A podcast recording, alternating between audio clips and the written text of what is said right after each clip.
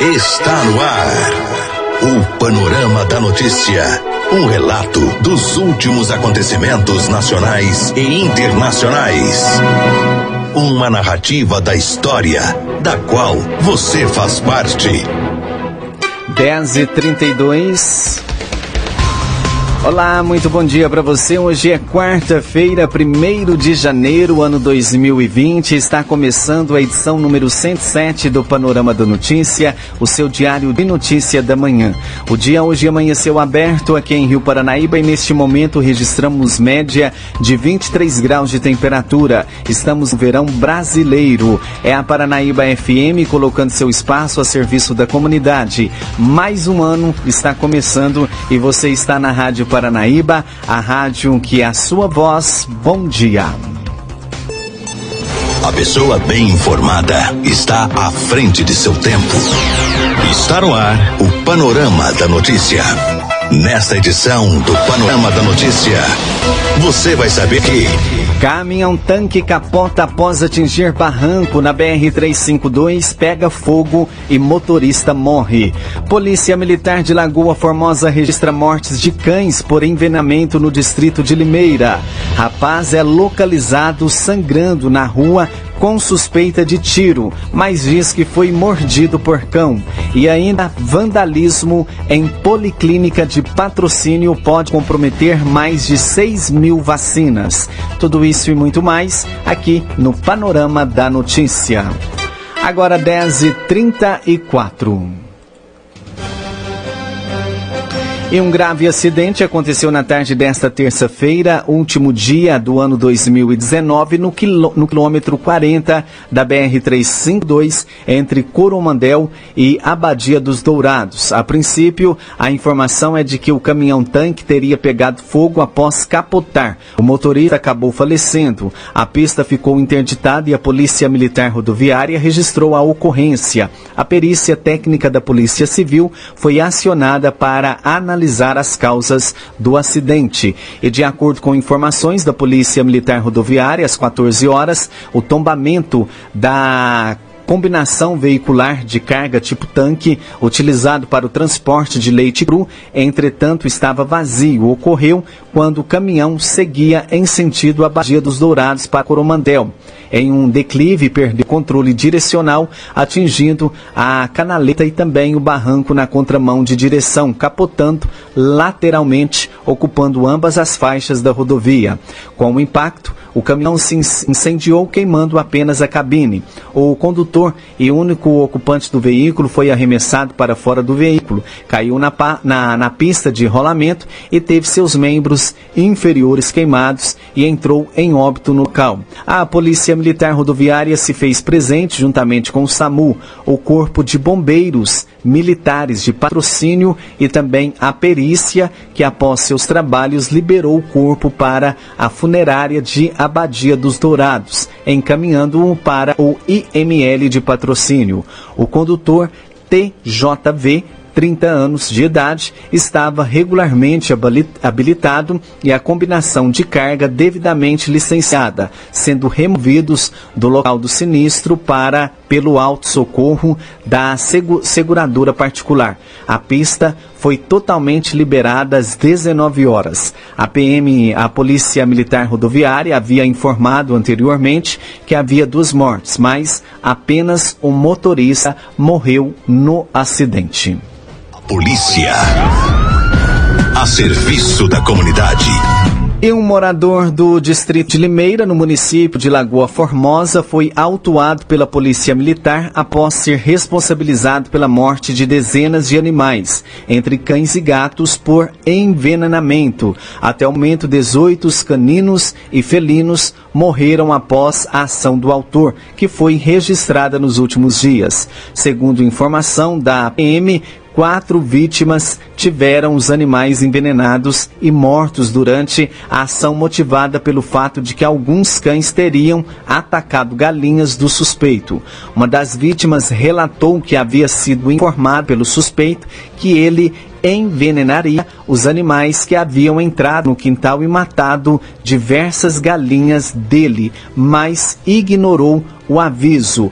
No último sábado, dia 28 de dezembro, ele viu o suspeito deixando uma sacola no cruzamento das ruas mas não imaginou que poderia se tratar de veneno. Mais tarde, ele passou pelo local e viu um cachorro morto ao lado da sacola deixado pelo suspeito, cujo interior havia carne. Outras sacolas foram encontradas por todo o distrito. Ao voltar para casa, a vítima encontrou sete galinhas e um, é, e um cachorro de sua propriedade mortos, além de outro cão aparentemente envenenado.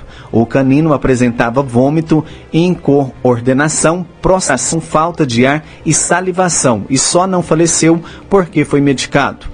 Outra vítima relatou que um cachorro dela também foi envenenado pelo suspeito, porém sobreviveu por também ter sido tratado a tempo. Uma terceira vítima também encontrou sacolas próximo à casa e propriedade rural, e quatro cães e três gatos também foram envenenados, sendo que dois cães e três gatos morreram. Ele diz que agiu motivado aí pelo, pelo fato dos animais terem matados, matado aí as galinhas e corrido atrás do gado e que agiu por conta própria, porque a prefeitura não recolhia os animais. Um boletim de ocorrência foi lavrado em Lagoa Formosa e também foi encaminhado para a Polícia Militar do Meio Ambiente para providências específicas. Agora 10h39 e mudança no E-Social nesse início do ano 2020. É, e a reportagem é de Alessandra Mendes janeiro, as empresas passarão a registrar as contratações, dispensas e informações sociais do trabalhador no sistema E-Social. Desta forma, o preenchimento deixa de ser feito no CAGED, o Cadastro Geral de Empregados e Desempregados. Segundo o Ministério da Economia, a mudança vai atingir mais de 4 milhões de empresas.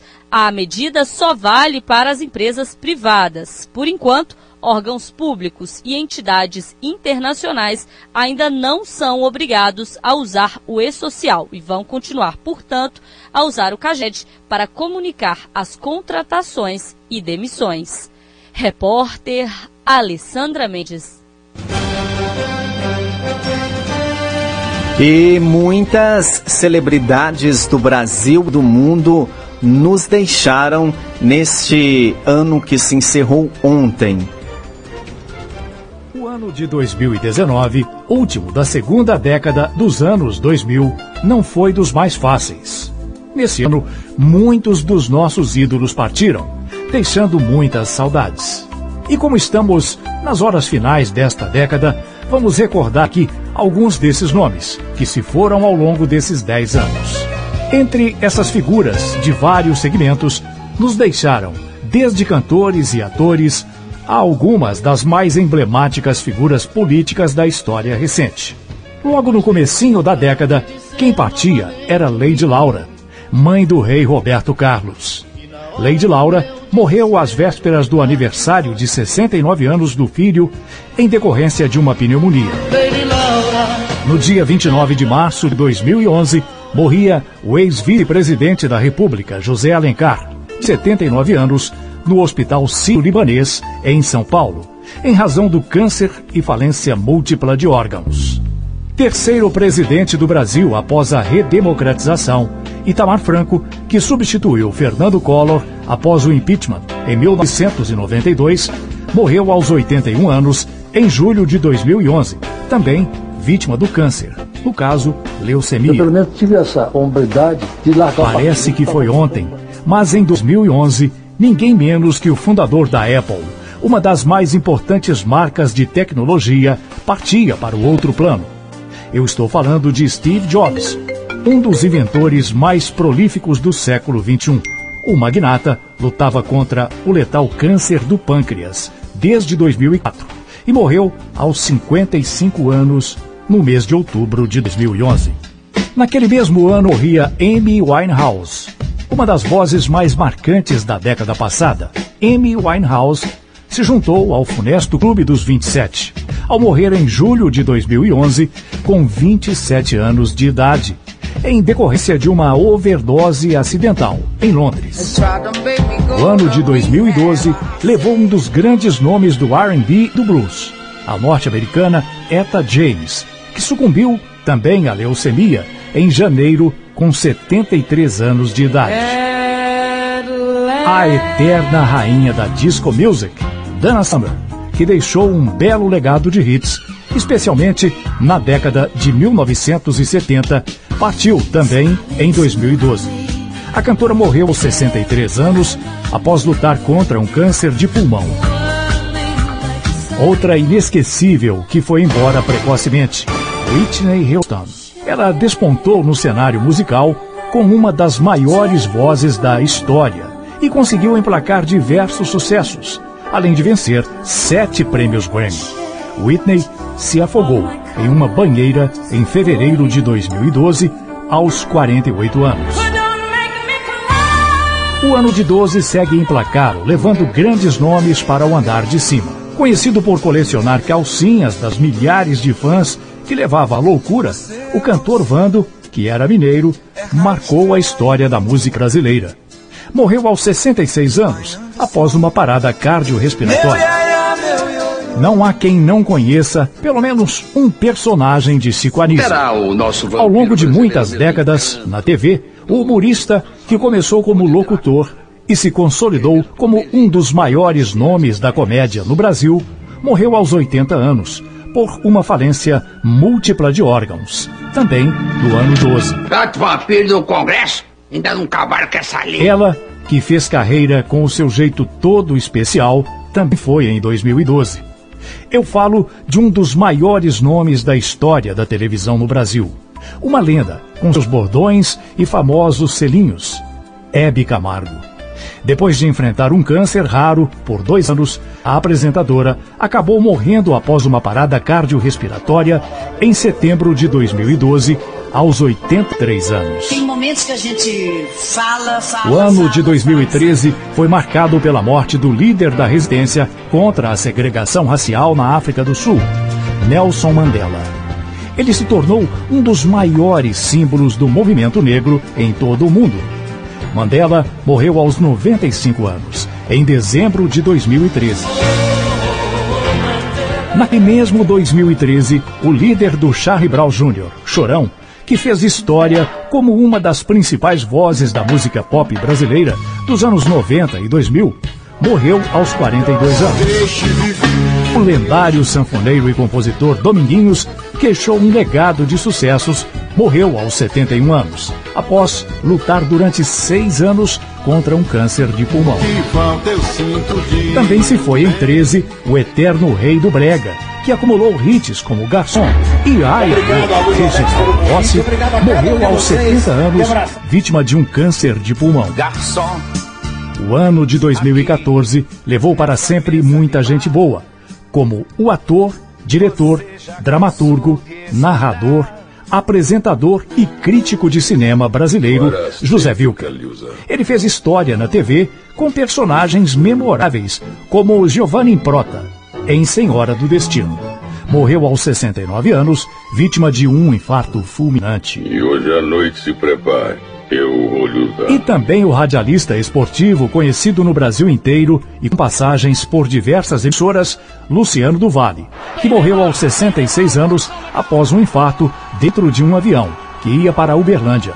O narrador viajava a Uberlândia para cobrir o jogo entre Atlético e Corinthians no estádio Parque do Sabiá, pela primeira rodada do Campeonato Brasileiro. 14 também nos levou um dos mais célebres nomes da música nacional, Jair Rodrigues. Ele ganhou projeção no Brasil inteiro na década de 1960 e continuou seu legado de sucesso até o fim da vida após sofrer um infarto aos 75 anos.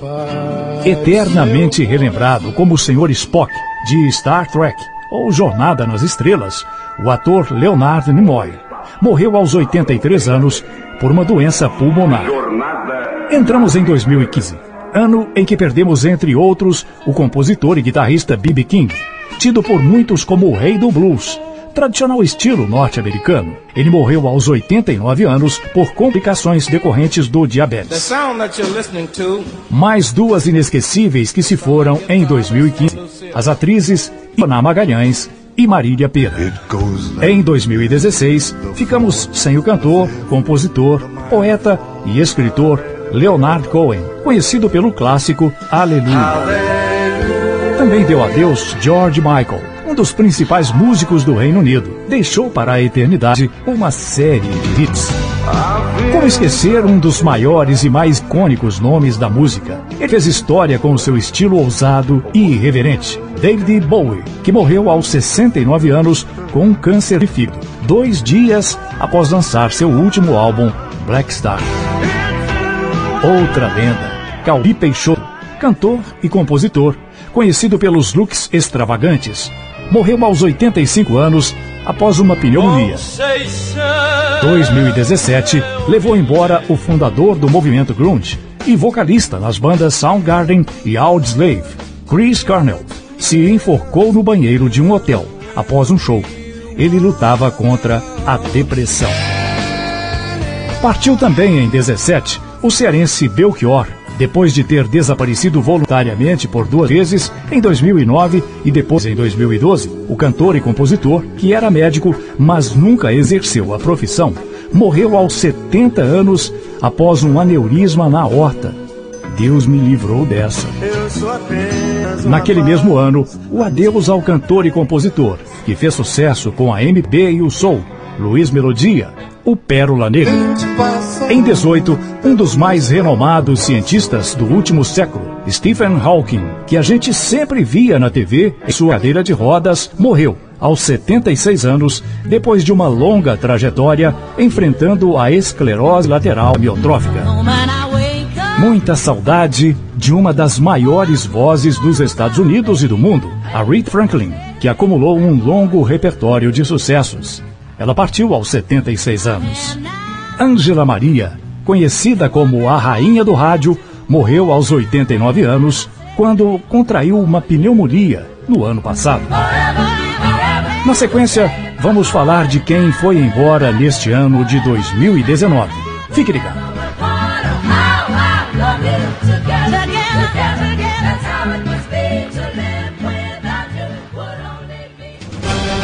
Agora, 10h50, você então acompanhou as celebridades aí que não só do Brasil, né, mas do mundo que deixaram aí, nos deixaram aí neste século, né, neste século, nessa década, né, que se encerrou aí na noite de ontem. Agora 10h50, a gente vai por um breve intervalo e daqui a pouquinho a gente volta com o panorama da notícia.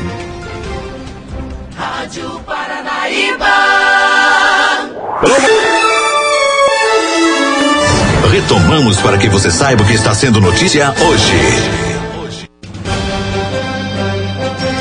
Agora 10h51 e um rapaz foi localizado pela Polícia Militar de Carmo do Paranaíba com sangramento em uma das pernas, mas mesmo com a suspeita de ser tiro, o jovem disse que havia sido mordido por um cão. O fato ocorreu aí no último, no último sábado, dia 28, após a mãe acionar a PM, relatando que uma testemunha havia entrado em contato com ela, dizendo que seu filho tinha sido alvejado por um disparo de arma de fogo e que ele estaria transitando a pé pelas ruas do bairro Alvorada.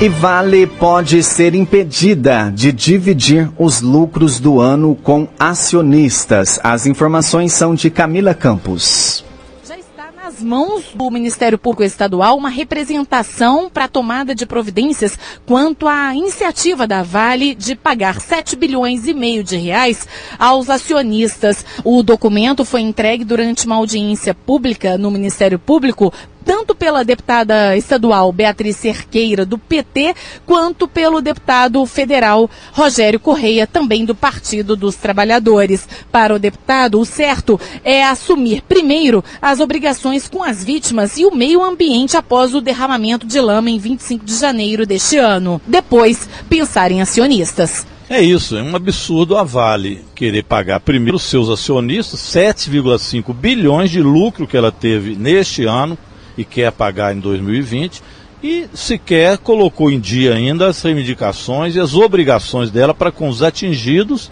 e para com o meio ambiente. Primeiro, que ela responda por aquilo que ela fez através de uma tragédia criminosa, para só depois fazer essa divisão de lucros e dividendos. Lado a lado com esta polêmica envolvendo a Vale, também uma motivação pelo MST, qual que é?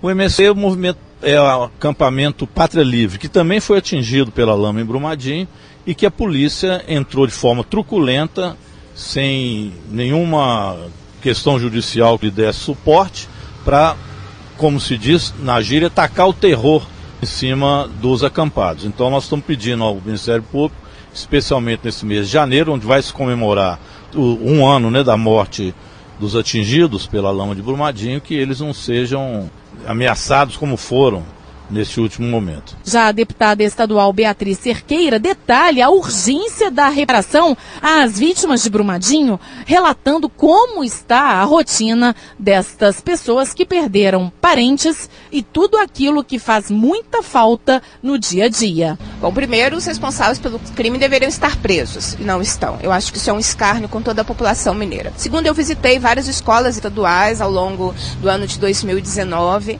As escolas eh, não tiveram tiveram assistência, os jovens não tiveram assistência psicológica, psiquiátrica, e isso é preocupante. É, a cidade sofre com problemas relacionados ao trânsito de caminhões, carretas, o sistema de saúde em colapso pelo agravamento de doenças, pelo aumento da procura é, nos postos de saúde. Diante de tudo isso, além do, da questão da água, como por exemplo na região de Citrolândia, que o problema é gravíssimo do acesso à água, das doenças daqueles que têm contato com a água do Rio Paraopeba, é era isso que a Vale deveria estar fazendo, uma reparação integral. Então é um escárnio você ver uma empresa criminosa que cometeu um crime que atingiu tantas pessoas, distribuindo seus lucros para os seus acionistas, 7,5 bi, enquanto a população sofre cotidianamente com as consequências do crime que ela cometeu. E é revoltante para vocês o fato da própria Vale ter divulgado isto amplamente em Nova York?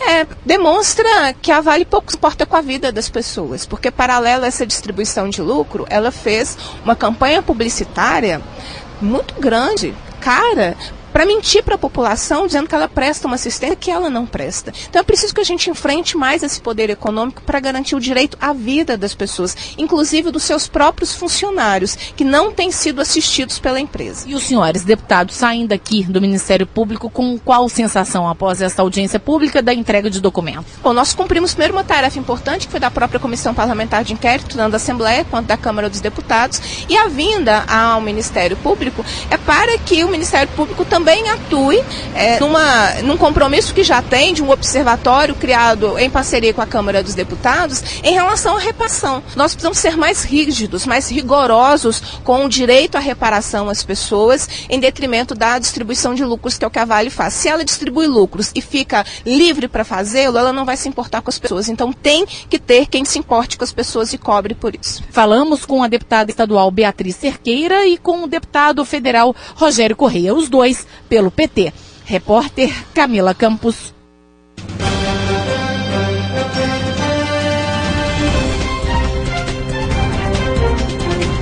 Agora 10h57, você está acompanhando aqui pela Paranaíba neste primeiro de janeiro o Panorama da Notícia, o primeiro aí do ano 2020.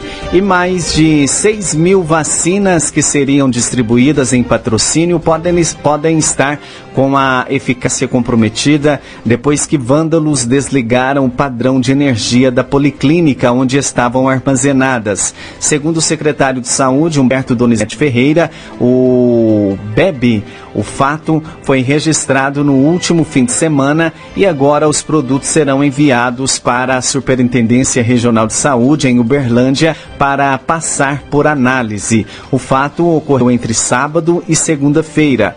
Quando criminosos quebraram o, padrão de energia e com isso a temperatura das vacinas que devem ser mantidas entre 2 graus e 8 graus chegou a 25 graus. A geladeira onde as doses estavam estocadas tem autonomia para manter refrigerada por 48 horas após queda de energia, mas mesmo assim, devido a problema, vamos mandar para análise, explicou aí o secretário. Segundo a técnica de enfermagem da Policlínica, Pamela Gonçalves, foram atingidas doses das vacinas pentavalente, rotavírus, hepatite A e B, hepatite A adulto, tétano tríplice viral, VOP, VIP, vari, varicela, pneumo 23, pneumo 10, pneumo 13, IB, febre amarela, frascos é, de material TTD, antirrábica e BCG, né? Corrigindo aqui, HIB, HIB. É, o secretário de Saúde explicou que a população não ficará sem vacina, pois doses também é, ficam armazenadas nas unidades básicas de saúde. Esclareceu que a prioridade é atender os recém-nascidos. Estamos trabalhando com as que são essenciais até que o atendimento da superintendência seja retomado na quinta-feira para repor as vacinas, falou. Foi registrado um boletim de ocorrência para que o fato seja apurado pelas autoridades. É lamentável, pois leva um tempo para restabelecer a situação. Depois da análise, se não tiver condições de usar as doses, elas serão descartadas. Finalizou, portanto, aí o secretário de Saúde da cidade de Patrocínio.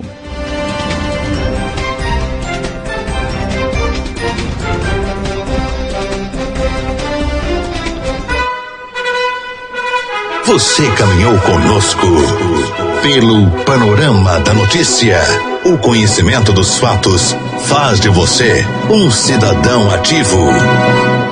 Agora 11 horas em ponto aqui em Rio Paranaíba, Panorama da Notícia, um oferecimento de Semig e esse foi o Panorama da Notícia, edição de número 107, aí desta quarta-feira, 1 de janeiro, ano 2020, com a apresentação de Silvano Arruda.